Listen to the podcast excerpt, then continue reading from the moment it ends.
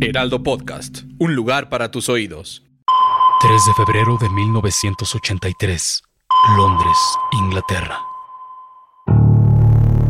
Destapar una cañería nunca había sido tan repugnante y aterrador. Los lavabos e inodoros de Fiona y Jim tenían muchos días sin funcionar correctamente. Así que, tras llamar a un fontanero y observar cómo realizaba su trabajo de limpieza en la fosa séptica, las palpitaciones y sorpresas de todos los presentes fueron cada vez más en aumento. En ese fétido lugar no solo habían desechos, orines y excrementos, sino también sangre y trozos diseccionados de diversas personas. Diablos, el infierno existe y está en la tierra. Una producción de Heraldo Podcast.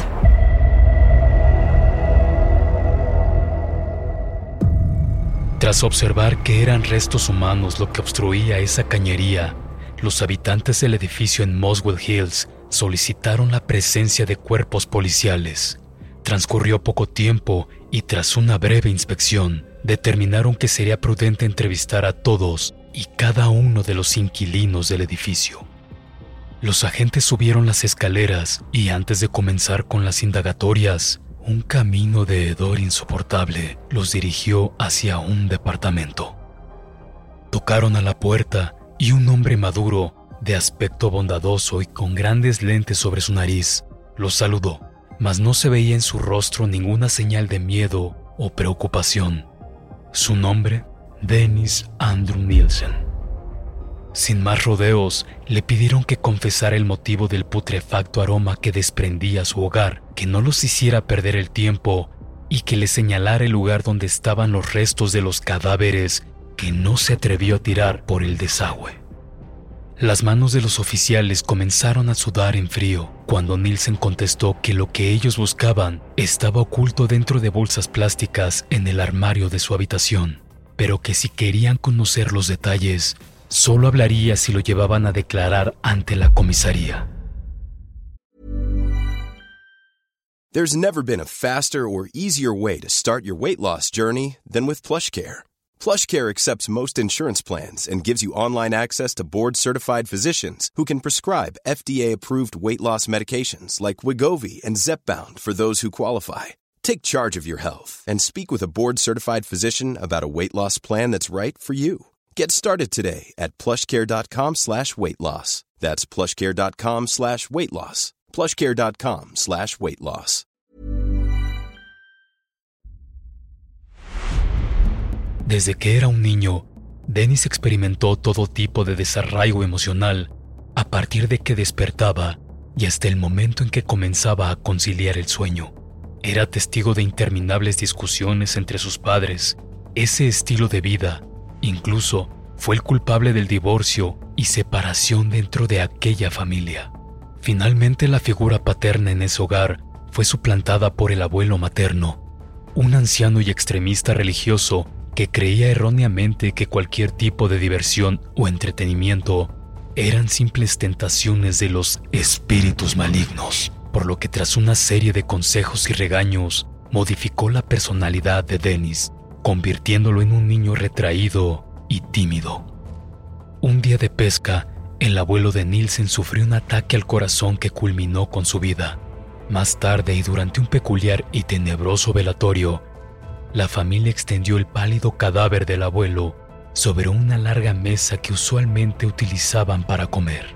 Este hecho fue clave en el comportamiento y percepción de Dennis, pues a partir de ese momento comenzó a ligar el amor con la muerte de aquellas personas que él quería. Durante su adolescencia comenzó a dudar de su propia sexualidad, pues tenía claro que las mujeres no eran de su interés. Constantemente se imaginaba a sí mismo sosteniendo intimidad con otros varones. Sin embargo, estas actitudes eran despreciadas por su hermano y su madre, con quienes discutía de forma regular. Así fue que decidió marcharse a Londres en búsqueda de un empleo.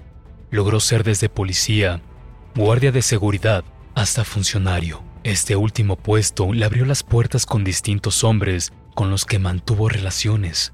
Cabe señalar que ninguno de sus vínculos duró lo suficiente como para sentirse pleno o amado. Transcurría el 30 de diciembre de 1978. Dennis decidió acudir como cualquier otro día a un bar dentro de la ciudad. Mientras esperaba su trago, se percató que Stephen Holmes, un muchachito de apenas 14 años, le negaban las bebidas alcohólicas. Sin insistir mucho, Nielsen convenció a Steven de acompañarlo a su departamento con la finalidad de que ambos encontraran mayor libertad para beber. Una vez dentro de la habitación y sin restricción alguna, comenzaron a embriagarse y a hacer las insinuaciones sexuales bastante explícitas que culminaron en un encuentro íntimo que los dejó exhaustos. Al amanecer, la ansiedad y el miedo se apoderaron de la mente de Dennis, pues no toleraba pensar en la incómoda idea de volver a estar solo. Esta vez no. De niño ya lo habría experimentado con la separación de sus padres, con la muerte de su abuelo y con cada una de sus relaciones sentimentales fallidas. Ahora su objetivo era atroz. Nadie se iría de su lado sin importar si daban su consentimiento o no. Lo que horas antes parecía representar el punto álgido de la excitación y la embriaguez dionisiaca, en cuestión de minutos se transformó en un incómodo episodio de inseguridad, que a su vez generó delirios y miedos en Dennis. Al no saber de qué manera enfrentar dicha ola de emociones, Dennis rogó a su nuevo amante que no se apartara de él.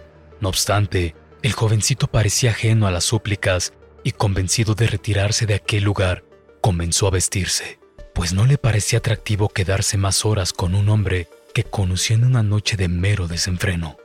Para este momento, Dennis ya tenía los ojos desorbitados, su frecuencia cardíaca aumentaba el estrés formaba surcos bastante grandes sobre su frente y además sus brazos se endurecieron como si se tratase de rocas. Enojado y decepcionado ante el desaire, tomó entre sus puños una corbata y la enredó de forma violenta alrededor del cuello de Steven. A pesar de los forcejeos, fue imposible que Steven lograra apartarse de aquel accesorio letal. Por el contrario, su actitud y resistencia provocaron que Dennis lo golpeara en repetidas ocasiones y que sumergiera su cabeza una y otra vez dentro de un balde de agua hasta que terminó con su vida. Dennis, ensimismado, llevó el cuerpo hasta el baño, lo desvistió y lo lavó. Posterior a esto, le cambió la ropa, lo llevó hasta su habitación y durmió junto a él. Para evitar que todos sus vecinos se percataran del homicidio, decidió levantar la tarima del suelo e introducir el cuerpo del menor ahí. Así pasaron ocho largos meses hasta que retiró el cuerpo y lo arrastró hasta el jardín, donde después de quemarlo, tuvo la necesidad de enterrar los restos que faltaban.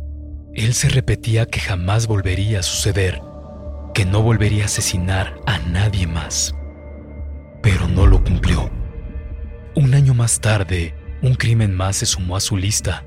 Esta vez el asesinato fue contra un turista de nombre Kenneth Ockendon, a quien conoció en un pub de Soho y al que convenció de igual manera que Steven de ir a su casa. Lo único que cambió fue el instrumento que utilizó para estrangular, pues en este caso fue un cable y no una corbata con el que agredió a su víctima. El rito se repetía hasta convertirse en una aterradora rutina. Dennis temía la soledad y cuando llegaba a casa optaba por sacar de su escondite el cuerpo sin vida de Kenneth.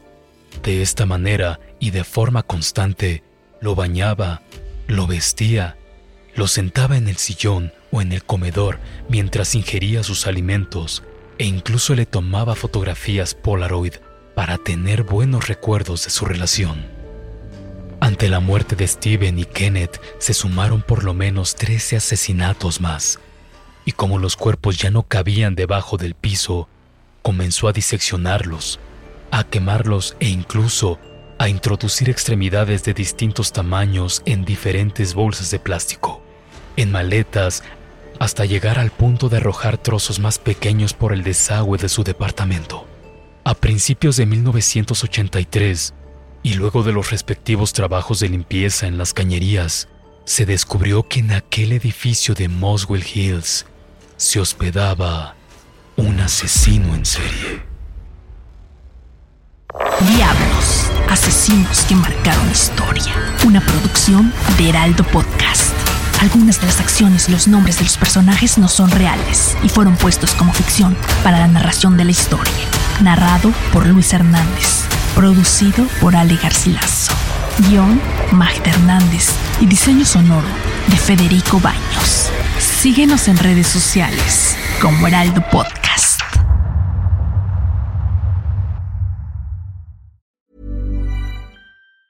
Planning for your next trip? Elevate your travel style with Quince. Quince has all the jet setting essentials you'll want for your next getaway, like European linen, premium luggage options, buttery soft Italian leather bags, and so much more. And it's all priced at 50 to 80% less than similar brands. Plus, Quince only works with factories that use safe and ethical manufacturing practices. Pack your bags with high-quality essentials you'll be wearing for vacations to come with Quince. Go to quince.com slash trip for free shipping and 365-day returns.